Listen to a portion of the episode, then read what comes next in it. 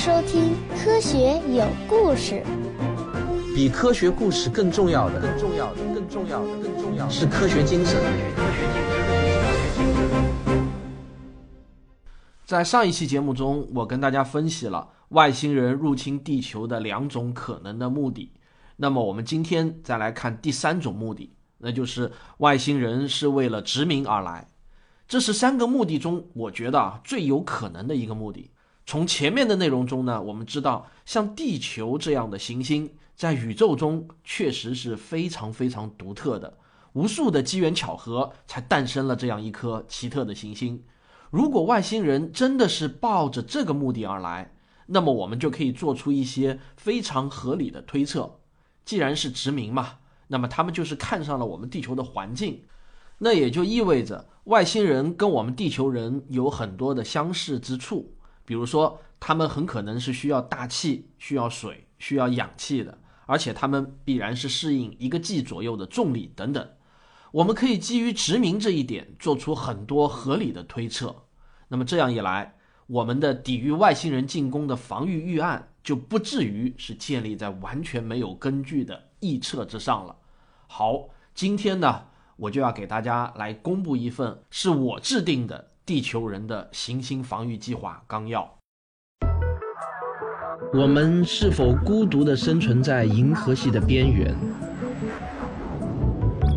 外星文明在哪里？让我们一起来聊聊寻找外星人的科学吧。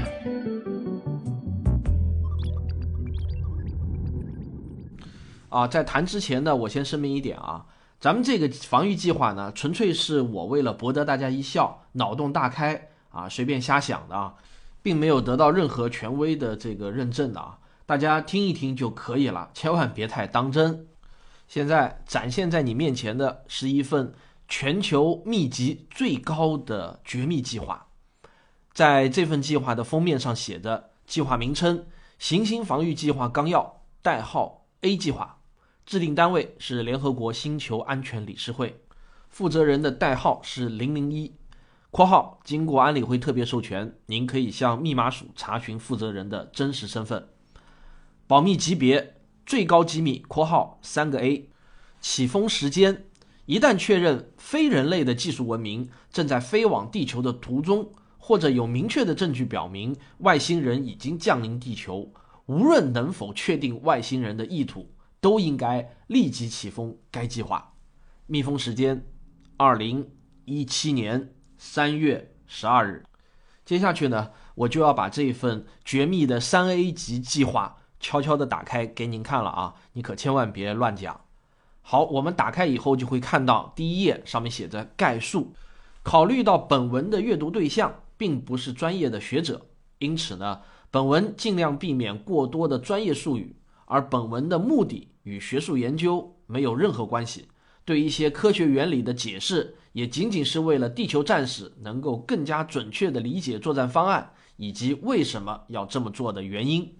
在我们人类发展出恒星际旅行的技术之前，我们必须对人类的技术文明与能够实现星际旅行的技术文明之间的差距有一个清醒的认识。这种差距不是大小和多少的问题。而是文明级别上的差距，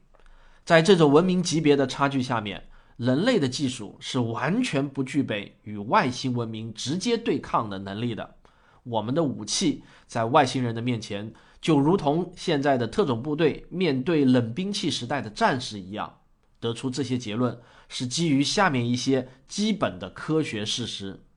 第一，一个能够进行恒星际旅行的技术，最起码的。是要掌握了可控核聚变技术，最有可能的是掌握了制造、存储、运用反物质的技术。当然，这两种技术已经是我们目前人类所掌握的基础物理理论知识的极限。不排除外星人已经掌握了更加属于未来的技术，这是我们人类匪夷所思的技术。我看到在这一页中呢有两个注释项，现在我翻到最后。来看一下这两个注释项写的是什么啊？第一个注释项上面的标题是“可控核聚变技术”，在上面写着，核聚变是太阳能量产生的根本原因，也是氢弹爆炸的原理。它和原子弹爆炸的原理呢正好相反。原子弹是利用重原子的裂变释放能量，而核聚变则是两个较轻的原子核聚合成为一个较重的原子核，并且释放出能量的过程。自然界中最容易实现的聚变反应是氢的同位素。也就是氘与氚的聚变，这种反应在太阳上已经持续了五十亿年。虽然人类早在二十世纪中叶就已经掌握了氢弹这种人工实现核聚变制造超级炸弹的技术，但这离真正的可控核聚变技术仍然相差的非常远。难就难在“可控”二字。尽管我们已经可以非常精确地控制核裂变的全过程，利用这个技术来制造核电站。以及核动力运输工具都已经非常的成熟了，但是想要控制核聚变的难度却要比控制核裂变的难度高的太多。关键的原因在于温度，产生核聚变的时候，温度至少要达到上亿度，没有任何容器能够经受得住这种高温。所以呢，要掌握可控核聚变技术，必须要掌握如何把核聚变产生的高温。约束在某一个隔绝的区域内。目前，人类在理论上能够找到的两种约束方案是惯性约束和磁力约束。在这里呢，我们不再赘述其原理，我们只需要知道，要能够大规模的产生这种约束力，相当之困难。按照乐观派的估计，人类呢至少还要花两百年左右的时间，才能够完全掌握可控核聚变技术。到那个时候，人类社会将彻底摆脱能源危机，能源将会成为这个星球上最廉价的商品。利用可控核聚变技术进行恒星距旅行，是目前人类理论知识体系中最现实的方案。因为核聚变的燃料在宇宙中大量存在，每一个恒星系都可以成为一个加油站。因此呢，当我们发现外星飞船正在接近地球的话，这种文明至少要掌握可控核聚变技术。我们可以借由一些手段来确定，例如检测飞船尾迹中氦的含量等等。但这些非常专业的工作应当都是科学家的事情，本文并不关心。如果一旦确定外星文明确实采用的是核聚变引擎，那么我们基本上可以推测出以下一些事情：第一，正向地球飞来的外星文明可以产生和控制远远超出目前人类能力范围的能量，这些能量既然可以用作星际飞船的航行，自然也能用作太空中的武器。第二，外星人拥有可以隔绝上亿度高温的技术，这个技术足以抵挡任何人类的武器。第三，即便是按照最保守的估计。这个文明也至少要比我们先进五百到两千年。人类面对这样的文明，就如同我们自己面对尚未发明火器的古人。以上呢是第一个注释项，那么下面还有一个注释项，呃，标题是什么是反物质？反物质的概念最早是由二十世纪著名的物理学家狄拉克提出来的。他在二十世纪三十年代的时候预言，每一种基本粒子呢。都会有一种除了带的电性相反，其他性质完全相同的反粒子。例如，我们都知道电子呢是带负电的，质子呢是带正电的。那么反电子就是带正电的电子，而反质子呢就是带负电的质子。这个预言一直要到六十多年后的二零一零年，才由位于日内瓦的欧洲大型强子对撞机证实。这些反粒子通通被称为反物质。当反物质与物质接触的时候，将会瞬间湮灭，所有的质量全部转换为纯能量。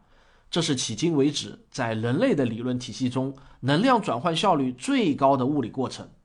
反物质与物质的湮灭产生的能量，可以严格的按照智能方程 E 等于 mc 方计算出来。因此呢？通过正反物质湮灭产生能量的效率远远高于核聚变，但以人类目前的理论水平，要大量产生反物质，甚至在理论上都没有找到可行的方法。因此呢，如果外星人掌握的是反物质发动引擎的技术，那么人类与该外星文明在技术等级上的差异将是两个数量级上的差异。利用反物质发动机进行星际旅行是目前人类知识体系的极限技术。我们在对宇宙规律上的认知也仅仅只能达到该地步。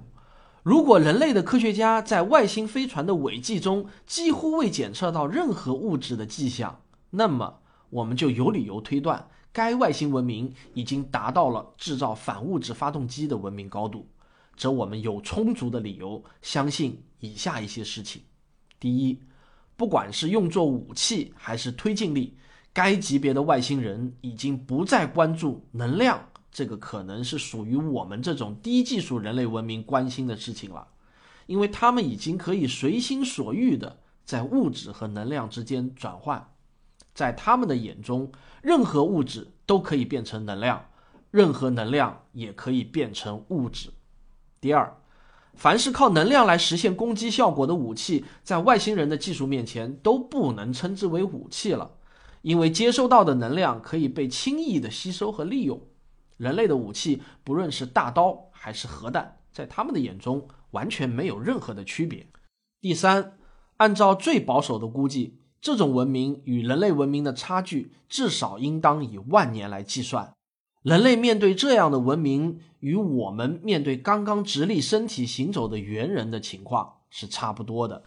能够造访地球的外星文明。掌握了反物质发动机技术的可能性，甚至呢还要高于核聚变发动机。这是因为，如果是核聚变，其质量和能量的转换效率也是相当低的，大约呢只能将百分之四的质量转换成能量。由于恒星之间的距离非常大，为了携带足够的燃料，外星飞船也必须建得非常大，而更大的飞船就意味着更大的质量。也就意味着要消耗更大的能量才能带来加速度，这也就是说，从理论上来说，采用核聚变发动机的飞船不可能达到非常高的速度。按照我们的估计，能够达到光速的百分之一就差不多已经是上限了。那么，用光速的百分之一来进行恒星际之间的旅行，每一趟航程都将以数千到数万年来计算，而银河系是如此的广袤。我们以概率的角度来考量的话，我们会发现，在人类文明史这样短暂的时间中，想要被外星文明造访一次的概率将会非常非常低。而一旦掌握了反物质发动机的技术，这飞船可以建造的小得多，燃料的体积和质量也都会大大的减少。那么这就意味着飞船能够达到比核聚变发动机快得多的速度。按我们现在的估计，反物质发动机驱动的飞船应该能够达到光速的十分之一，甚至更高。这就意味着，对于这类文明等级的外星人来说，进行恒星距旅行是数十年到数百年来计算的。这样一来，地球被这类文明造访的概率就会比上一种情况大得多。如果再讲得远一点，从理论上来说，制造和打开虫洞是最快速的时空跳跃的方法。虽然我们人类尚没有理论去实现打开虫洞的方法，但我们至少可以肯定，这需要巨大的能量。而要产生如此巨大的能量，以我们现有的理论知识，那么就只能靠反物质了。因此呢，首个造访地球的外星文明，最有可能是比地球多进化了数万年的文明。他们能够产生和利用反物质，人类千万不要去试图攻击该类外星文明。好了，以上呢就是两条注释。接下去呢，我们继续看我们得出以下几个科学事实的第二大点：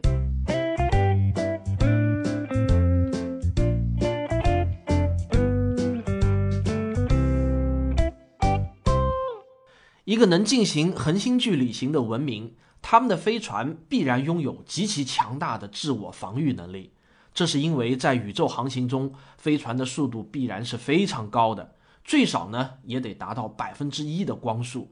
在这种高速下，宇宙中的所有基本粒子和宇宙尘埃，相对于飞船来说呢，都好比是一个一个的高能粒子。那么，要防止这些高能粒子对飞船中的人和物造成破坏。飞船就必须要拥有一层防护罩，以阻挡星际空间中的基本粒子的袭击，而强磁场就是最好的防护罩。我们知道，这些高能基本粒子也就是强辐射，外星人必然掌握了如何抵御强辐射的方法，才能够进行高速星际旅行。目前，人类掌握的威力最大的武器就是核弹了。核弹的破坏力主要来自三个方面：冲击波、高温和强辐射。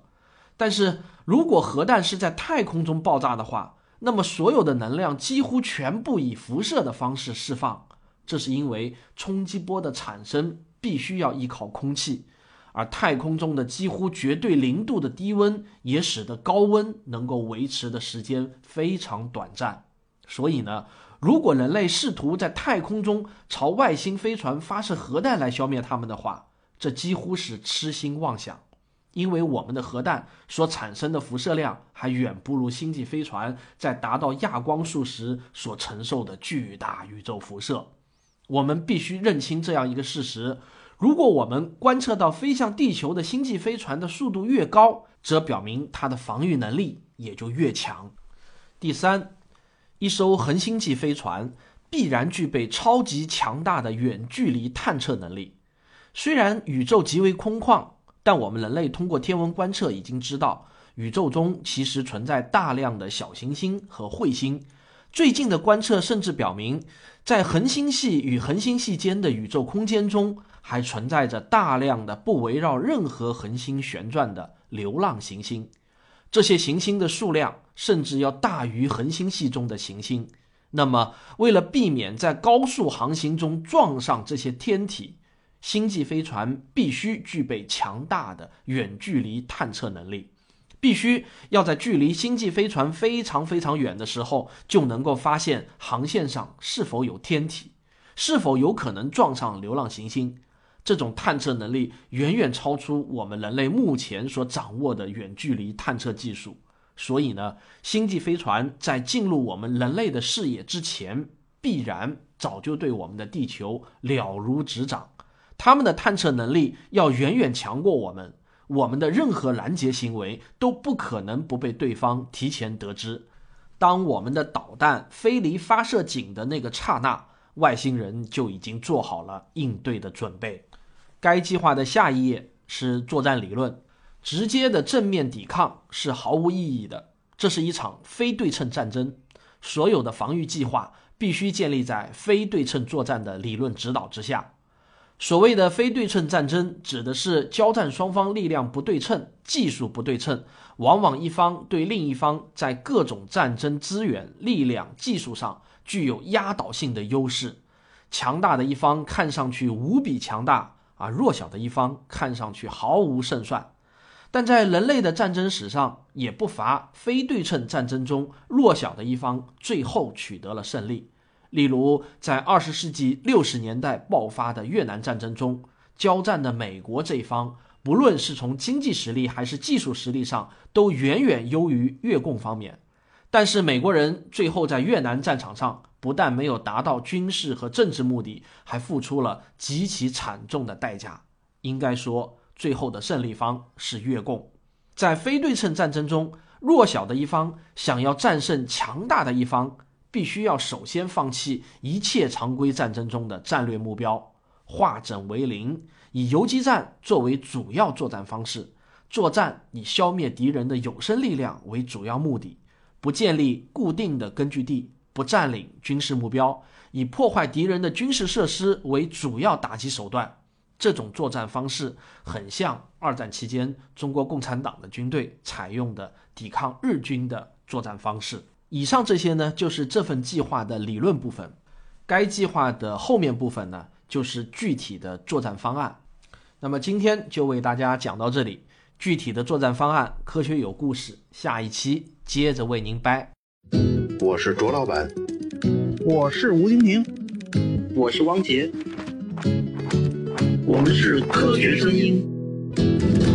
我上周呢，为了我们五幺三线下活动场地问题啊，那可真叫是跑断了腿啊！这个呢是一个策略上的巨大失误。当时呢，应该先确定好场地以后呢，然后呢再来这个卖票。不过呢，这其实也有一个矛盾，呃，我们第一次搞没有经验，也不知道能够卖掉多少张票。这样的话呢，贸然的定一个场地，不管是大了小了，可能都会后悔。